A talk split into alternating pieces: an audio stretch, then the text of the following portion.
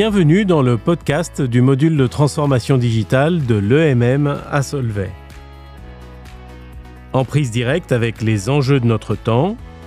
véritable lien entre réalité de terrain et sphère académique, ce podcast a vocation à prolonger ce que l'on discute pendant les animations de cas. Nous y parlons de transformation digitale, des entreprises, de l'économie et de nos sociétés. Nous tentons d'en comprendre l'influence et les impacts. Nous questionnons sa durabilité, que le digital fasse partie du problème ou qu'il contribue aux solutions. À travers ce podcast, nous aspirons aussi à rester en contact avec les anciens du programme. Alors, suivez-nous, explorons le monde digital qui émerge.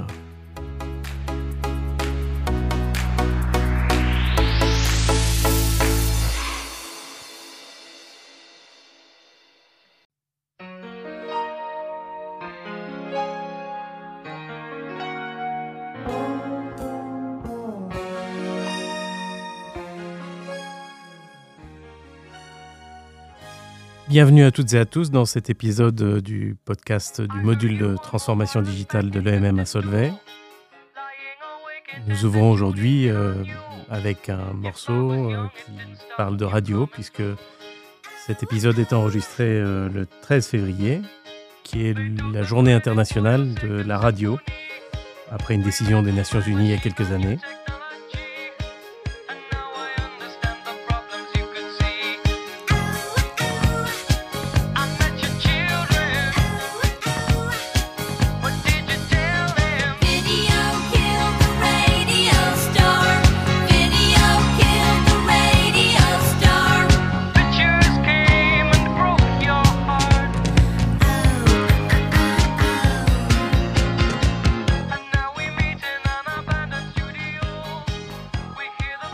Ce morceau, qui avait été écrit à la fin des années 70 euh, par un groupe euh, anglais qui s'appelait les Buggles, euh, a été assez prophétiquement celui avec lequel a ouvert ses transmissions pour la première fois la chaîne musicale MTV en 1980. Et elle faisait écho à cette inquiétude des auteurs de ce morceau, l'inquiétude de voir se perdre la manière traditionnelle de faire la musique, cette idée que la technologie allait envahir la composition musicale, transformer euh, le monde des arts euh, visuels et auditifs, de l'art audiovisuel. Et avec l'inquiétude, bien sûr, que les nouveaux moyens allaient se substituer aux anciens. Donc euh, la vidéo tuerait la radio.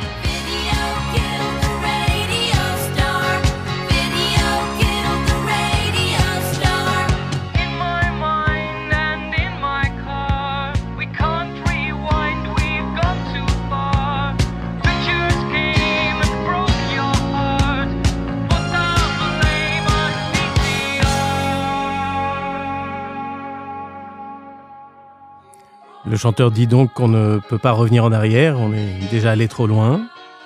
Et euh, bien sûr, le temps est passé et nous savons ce qu'il en est. La radio ne s'est jamais aussi bien portée. Elle s'est tellement bien portée qu'elle euh, reste aujourd'hui un moyen privilégié d'information et de divertissement. Mais elle a pris aussi d'autres formes et c'est peut-être aussi pour ça que dans le contexte d'un podcast, ça avait du sens d'en faire euh, quelque chose de particulier à l'occasion de cette euh, journée internationale de la radio, puisque les podcasts d'aujourd'hui sont un petit peu la ligne de prolongement de la radio. C'est en tout cas euh, un vecteur de communication et une manière de transmettre et de partager des moments et de la connaissance. Et bien entendu, il y a aussi une raison euh, qui est très propre à ce podcast, pour laquelle euh, je pensais démarrer comme ça, et qui tient au fait qu'évidemment, euh, les nouvelles formes ne remplacent pas les anciennes. Donc, la vidéo n'a pas tué la radio, la télé n'a pas tué la radio, Internet n'a pas tué la télé. aucune des formes audiovisuelles passées n'a disparu sous l'effet de l'apparition d'une nouvelle. Mais ça a évidemment deux facettes. Ça a une facette qui est celle qui doit nous conduire à la, à la réalisation en matière de transformation digitale, en tout cas qui a hybridation. C'est quelque chose dont on a parlé régulièrement ici, cette idée que lorsqu'une nouvelle chose arrive, elle euh, ne se substituera pas nécessairement à ce qui a précédé. Or, c'est bien un piège dans lequel euh, on tombe régulièrement et peut-être encore euh, ici avec l'émergence de toutes ces formes d'intelligence artificielle dites génératives, auto-régressives ou comme, comme diront ceux qui, qui, en connaissent les aspects plus techniques. on parlera de convolution de Dirichlet, etc. Mais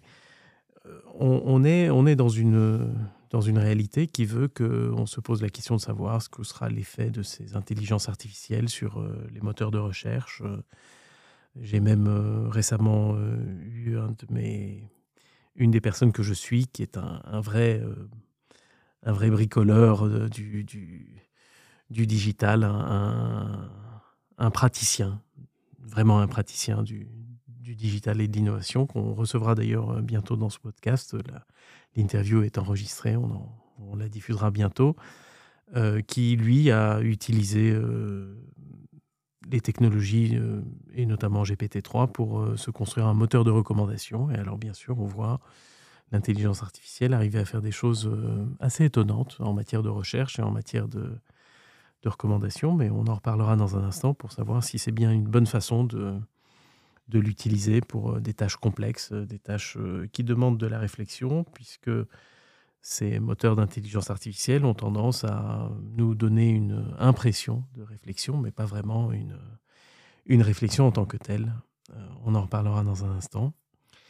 Mais il y a une deuxième facette à cette histoire d'hybridation, cette idée que la nouvelle forme ne remplace pas l'ancienne, et cette deuxième facette est peut-être un petit peu plus inquiétante parce que, en réalité, si on pense euh, à la nouvelle chose comme étant, par exemple, euh, de, nouvelles, euh, de nouveaux moyens de, produire de l'énergie, eh bien, on s'est rendu compte au fil de l'histoire que ces moyens de produire de l'énergie ne se sont pas substitués aux anciens, qu'ils se sont superposés aux anciens. Il y a peut-être eu, de manière très locale, des, remplacements. On a remplacé localement, dans certains coins d'Europe, le bois de forêt par le charbon quand on en avait, puis euh, on a un peu remplacé tout ça par euh, plus de pétrole, ou on a rééquilibré en tout cas les sources, mais les anciennes formes n'ont pas disparu, et ça c'est quelque chose qui doit nous faire réfléchir par rapport à tous les discours qui portent sur la transition dite énergétique, ou les, les, modèles de transition qui nous amèneraient à ne faire aucune concession et aucune modification dans nos manières de, vivre et de, de, travailler, de consommer, d'acheter, de, faire tout ce qu'on fait. Euh, on, le verra bien d'ailleurs euh, lorsqu'on se pose la question de comment on peut utiliser le digital euh, pour peut-être mieux mesurer les impacts. On mesure très vite surtout les limitations que ces outils du digital ont. Je vais rendre compte bientôt d'une expérience que j'ai faite pour euh, identifier mes propres impacts sur une micro-expérience, sur un voyage, euh, savoir si ce que me racontait la société de chemin de fer avait tout à fait du sens sur un plan factuel ou si ce que me donnait le moteur de recherche de Google sur les, les, vols que je pouvais prendre et que je n'ai pas pris pour les remplacer par un train de nuit étaient des données bien factuellement justes, euh, on se rendra compte que le degré d'information est encore un problème et euh, c'est encore une, euh, zone sur laquelle on peut beaucoup progresser, mais en gardant toujours à l'esprit que le nouveau ne remplace pas l'ancien et que de ce fait, l'exercice dans lequel on veut se lancer, qui est un exercice de remplacement d'une de formes d'énergie qui sont émettrices de gaz à effet de serre en forme d'énergie qui ne le serait pas, pour réaliser cette espèce de, grand pivot, de grande déconnexion entre la production d'activité économique, la production de valeur économique, l'activité économique elle-même et euh, les émissions de gaz à effet de serre euh, n'est pas une chose triviale. Et donc, euh, puisqu'on a parlé de, de remplacement de l'ancienne forme par la nouvelle, ça c'est le message un peu moins, moins enthousiasmant, mais qui est bien là et avec lequel on devra malgré tout faire.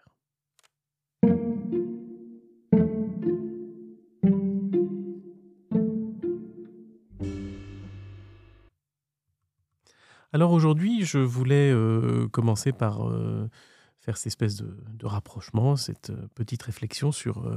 les liens qu'il peut y avoir entre les intelligences artificielles génératives, donc capables de générer de nouvelles choses, mais qui ne sont en fait qu'un remachage, qu'une recomposition de, choses passées, puisque ces intelligences artificielles sont avant tout des modèles statistiques, ce sont des, modèles d'apprentissage machine qui sont fondés sur des mathématiques, d'ailleurs pas forcément ultra compliquées, et surtout sur une représentation du cerveau humain qui date euh, déjà euh, du, siècle dernier, même peut-être le début du siècle dernier, voire la fin du précédent, où euh, on s'est représenté le cerveau humain comme une, collection de, neurones, de nœuds, qui, de systèmes nerveux qui sont connectés entre eux, qui émettent des signaux entre eux et qui se qui s'allient pour former des, une activité euh, électrique, et cette activité électrique est la traduction euh, physique de notre euh, pensée, de notre réflexion. C'est quelque chose que l'on peut mesurer sur chaque personne qui pense. Et un petit peu comme ces IA génératives d'ailleurs, c'est intéressant de constater que la mesure du signal électrique qui peut passer dans un cerveau humain nous donne une indication de l'intensité de l'activité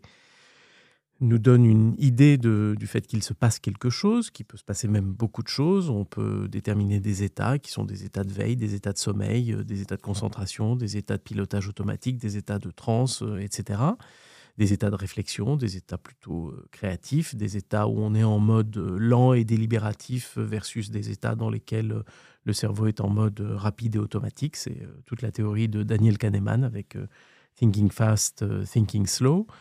Mais de la même manière que le signal électrique me donne une idée de l'intensité de l'activité, il ne me dit rien de la qualité de la réflexion, c'est-à-dire que une réflexion euh, de saine, de bonne qualité, avec une, bonne logique, peut induire autant d'activités euh, électriques, autant d'activités apparentes que euh, une réflexion de moins bonne qualité, voire une réflexion tout à fait euh, déconnecté de ce qu'il est convenu d'appeler le réel et dont on peut euh, beaucoup discuter sur le fait de savoir si c'est vraiment du réel ou si on ne vit pas tous dans une grande simulation. Mais ça, c'est pour un autre épisode. Euh, et de la même manière que quand on observe le cerveau humain, on voit le signal électrique, on voit qu'il y a une activité, mais on ne peut rien dire du contenu de la, de la qualité de la réflexion, mais les moteurs de recherche ont quelque chose de, de, comparable. Pardon, les, les IA génératives ont quelque chose de, de comparable parce que euh, on, voit bien euh, qu'elles moulinent, on voit bien qu'elles nous produisent quelque chose, mais il est euh, très très difficile de dire a priori, en regardant ce qu'elles produisent, si ce qu'elles ont produit procède de quelque chose de factuellement vérifié ou si ça procède juste d'un séquencement statistiquement intéressant, mais néanmoins totalement déconnant sur le plan logique et sur le plan factuel, euh, qui pose la question de la qualité de ce, qui est, de ce qui est généré. Bien sûr, la question de la qualité de ce qui est généré se pose euh, plus vite sur les IA génératives qui sont censées nous produire euh, du texte et produire des, contenus déjà un peu travaillés, que ça n'est le cas par exemple pour les, les IA qui vont produire une photo, qui vont produire une image, encore que on se rend compte que dans un certain nombre d'images, quand on fait suffisamment de tests, on verra que on se retrouve avec euh, des chats qui ont trois yeux ou des chats qui ont les yeux ouverts et fermés en même temps. Euh, c'est sans doute une variation du, euh, chat de Schrödinger qui est à la fois mort et vif. donc on a des chats qui ont les yeux à la fois ouverts et fermés. on a une série de petites anomalies lorsqu'on demande à une IA générative d'images et de, d'œuvres visuelles, un peu comme celle que j'utilise pour les illustrations des épisodes de ce, de ce podcast, euh, Mid-Journée, ou ça peut être Dali, ou ça, ça peut en être d'autres, elles ont tendance à générer euh, des images parfois pas toujours euh, tout à fait logiques, y compris sur, des, sur la géométrie, par exemple, d'un corps humain. on a des angles bizarres, parfois du bras ou, ou d'un autre membre du corps humain. Et puis, on se retrouve aussi avec parfois des suggestions dans ce qu'on lui a demandé de générer qui lui permettent de générer du texte, mais c'est un texte qui ne veut rien dire, y compris quand on lui a demandé de mettre quelque chose de bien précis dans le, dans le visuel. Si par exemple on lui demande de générer un, visuel euh, qui serait un logo avec un, nom d'une société, ben, il n'est pas, pas du tout gagné que le nom de la société apparaisse effectivement dans ce, dans ce visuel-là. Et de la même manière, lorsqu'on demande à un chat GPT, un GPT-3 sur lequel, euh, qui était la génération euh, précédente du moteur, euh, là maintenant il y a une, sorte de, version intermédiaire. Certains disent qu'on est sur la 3.5, hein, qui est ce moteur conversationnel. Quand on lui demande de générer des choses, ça peut être des contenus qui, semblent être sortis d'une écriture humaine, mais qui parfois manque de profondeur et dont on ne sait pas toujours euh, si euh, ils correspondent à une réalité factuelle. Et en fait, cette, histoire de savoir si ça correspond à une réalité factuelle est quand même relativement compliquée parce qu'il n'y a pas de manière de tester, il n'y a pas de manière valable de tester, puisque si on pousse suffisamment loin et qu'on va dans les mathématiques du début du XXe siècle, euh, on saura que cette vieille quête qui était celle des, des ceux qui euh, travaillaient sur la logique en mathématiques et qui espéraient refonder les mathématiques sur, une, sur, les principes, euh, sur des principes qui nous permettraient de ne pas avoir d'axiomes du tout, c'est-à-dire qui, qui, seraient euh, des mathématiques qui partiraient pratiquement de rien pour absolument tout démontrer. Ben, sont vus, ce, ce, rêve s'est vu fracasser sur les travaux de Gödel, qui, a notamment mis en évidence qu'il y a un principe d'indétermination, c'est-à-dire qu'une proposition logique euh, mm, peut être euh, vraie, on peut, on peut savoir a priori qu'elle est plutôt vraie, on peut savoir qu'elle est plutôt fausse, on peut aussi savoir qu'on ne sait pas si elle est vraie ou fausse, mais pire que ça, il y a des propositions logiques qu'on ne sera jamais en mesure de démontrer en l'absence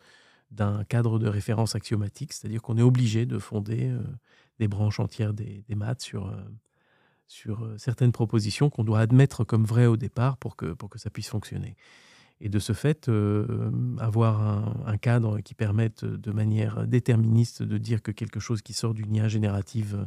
serait que des propositions justes ou pas justes euh, est un, est un sujet qui est beaucoup plus complexe que, que ça n'en a l'air. Et donc, ça amène à se poser vraiment la question de savoir à, quoi utiliser ces IA génératives, puisque c'est des outils, c'est de nouveaux outils. Je, sais que le, système euh, d'éducation publique de, New York a interdit ChatGPT dans ses, euh,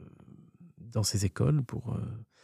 rester dans une philosophie d'apprentissage et dans une philosophie dans laquelle les, les élèves vont effectivement mobiliser les connaissances qu'on leur donne en cours. Mais d'abord, c'est très très difficile à faire et ensuite, c'est presque dommage puisque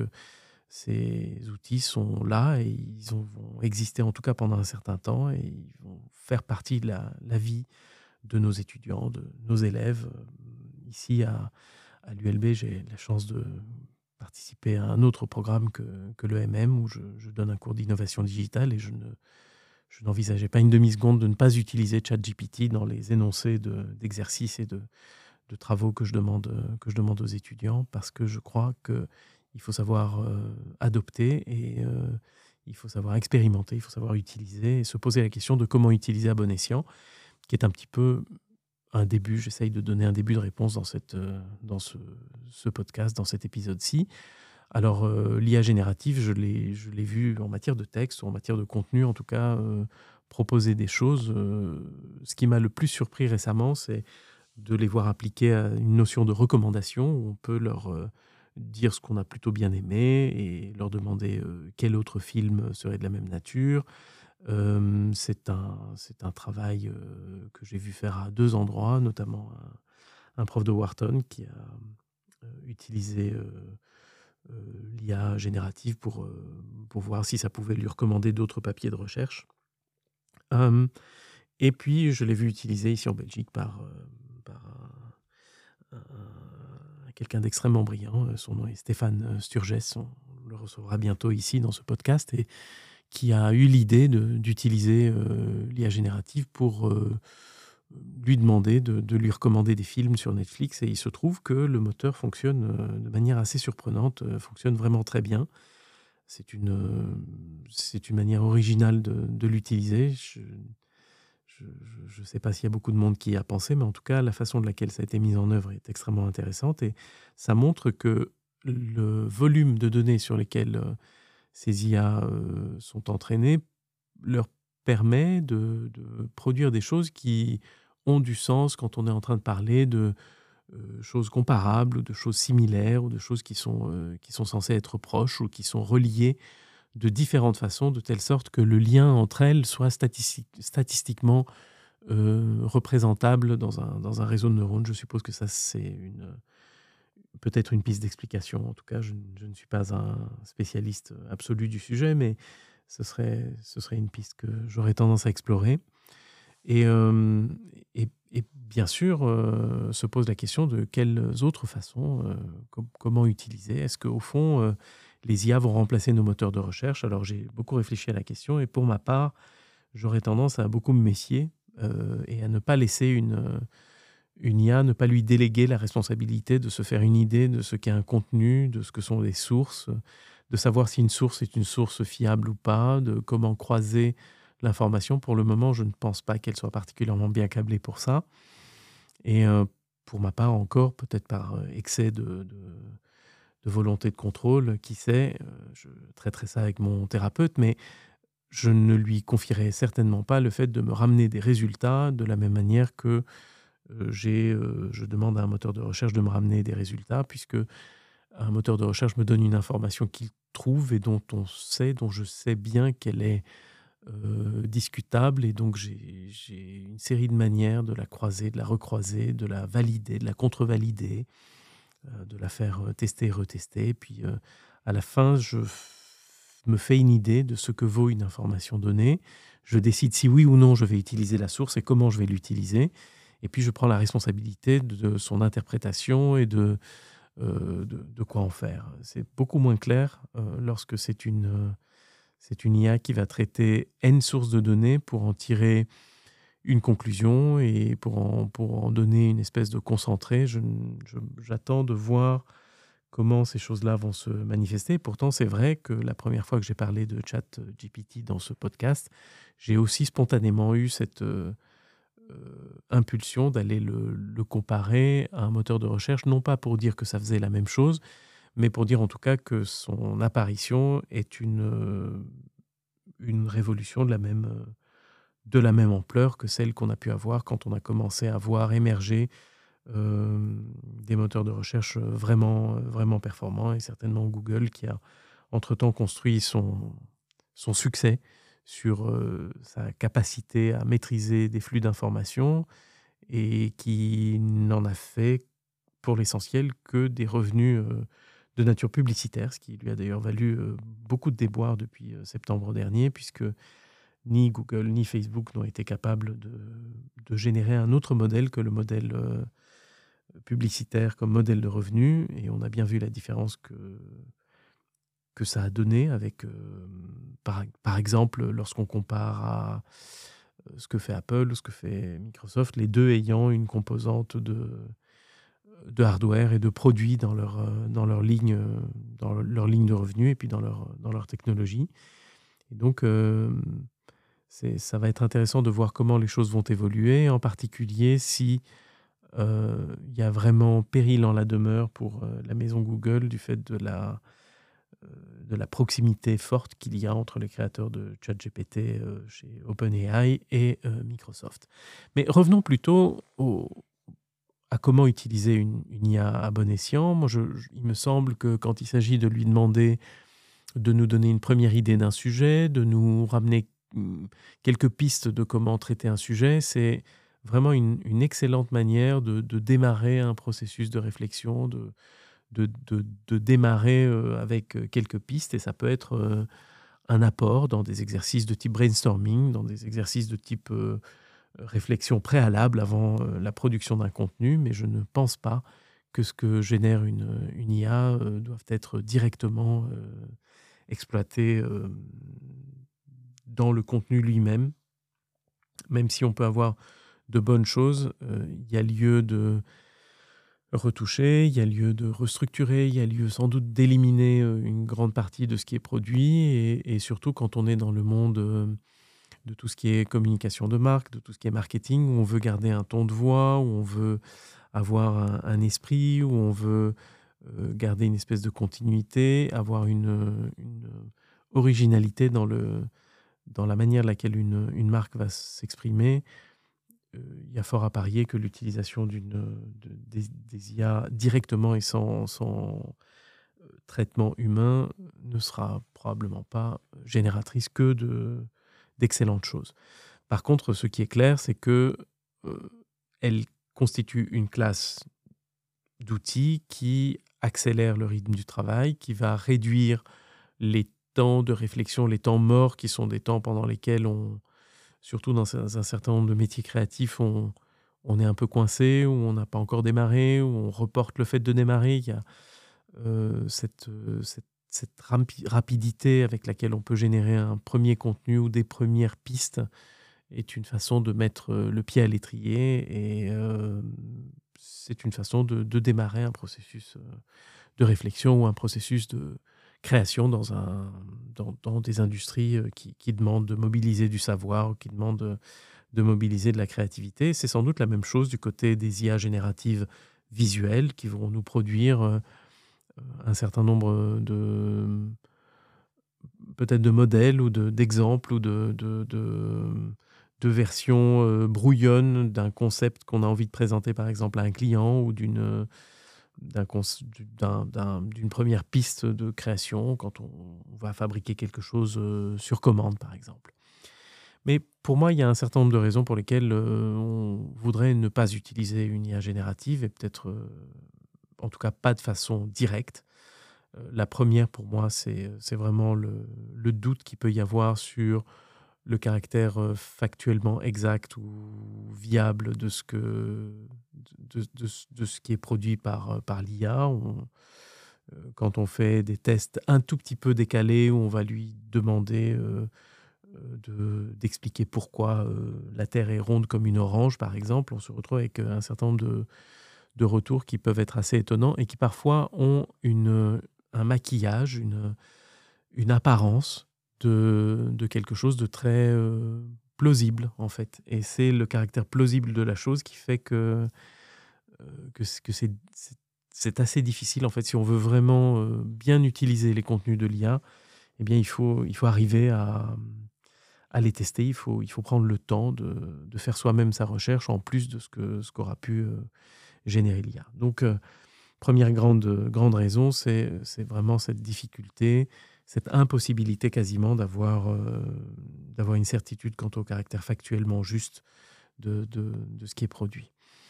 Ensuite, une des choses qui est, qui est très frappante, c'est euh, le fait qu'on ne comprend pas vraiment comment on est arrivé au résultat.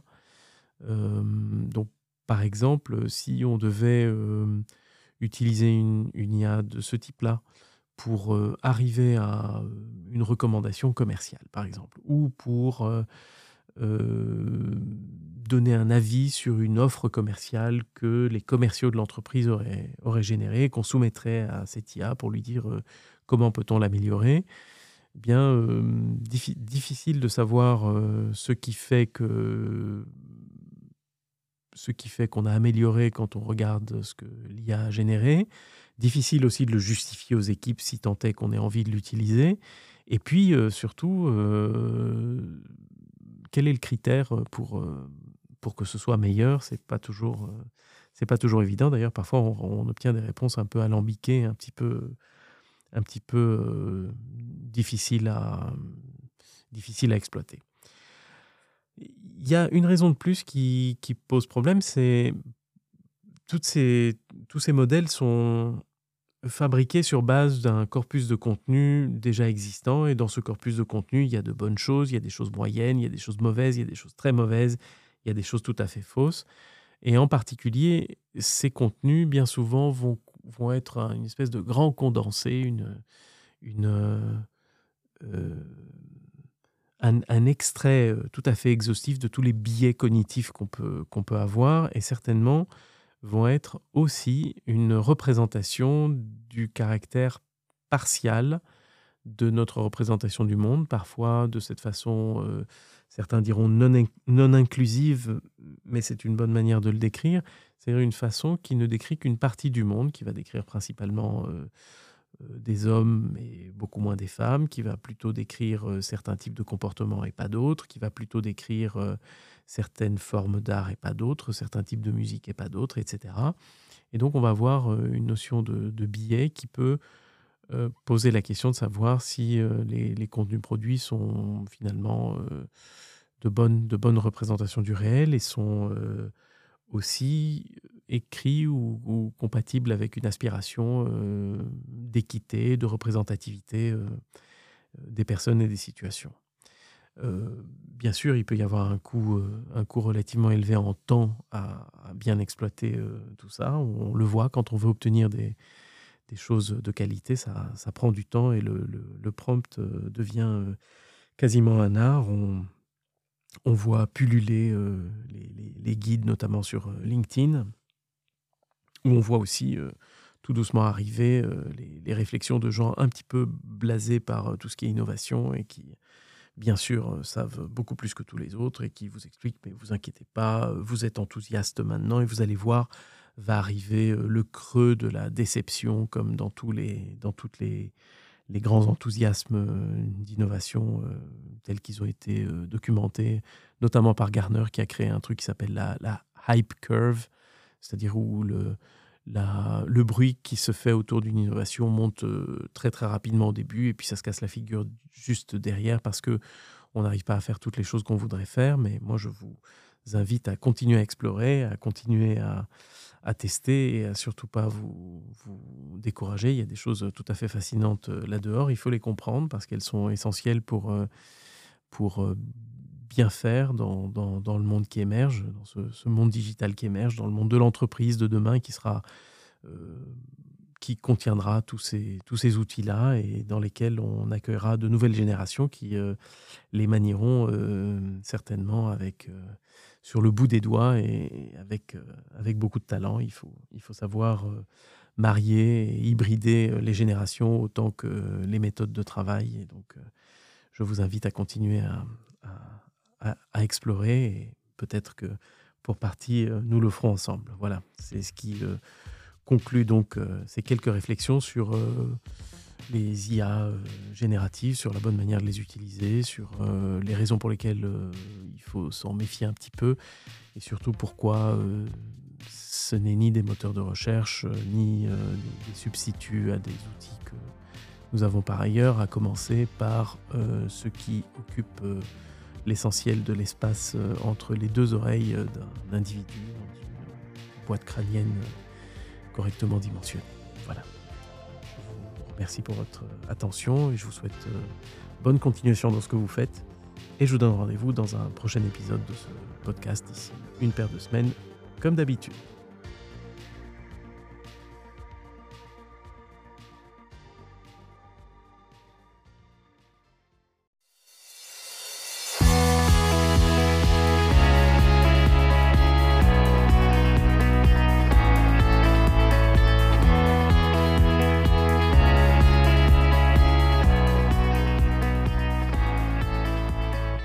Fin de cet épisode du podcast du module de transformation digitale de l'EMM à. Podcast qui a vocation à accompagner et à amplifier le cours, mais aussi à garder le contact avec nos anciens, tout en discutant d'aspects choisis de la transformation digitale. Aspects choisis pour l'éclairage qu'ils permettent d'amener sur des thématiques pertinentes plus généralement dans une économie connectée. Nous espérons que vous avez trouvé instructif, utile et agréable ce que nous avons préparé pour vous ici. N'hésitez pas à nous faire part de votre feedback, de vos idées et de vos suggestions. Nous avons toujours beaucoup de plaisir à vous lire et à échanger avec vous. Je vous donne rendez-vous au prochain épisode. D'ici là, portez-vous bien et explorez le monde digital qui émerge.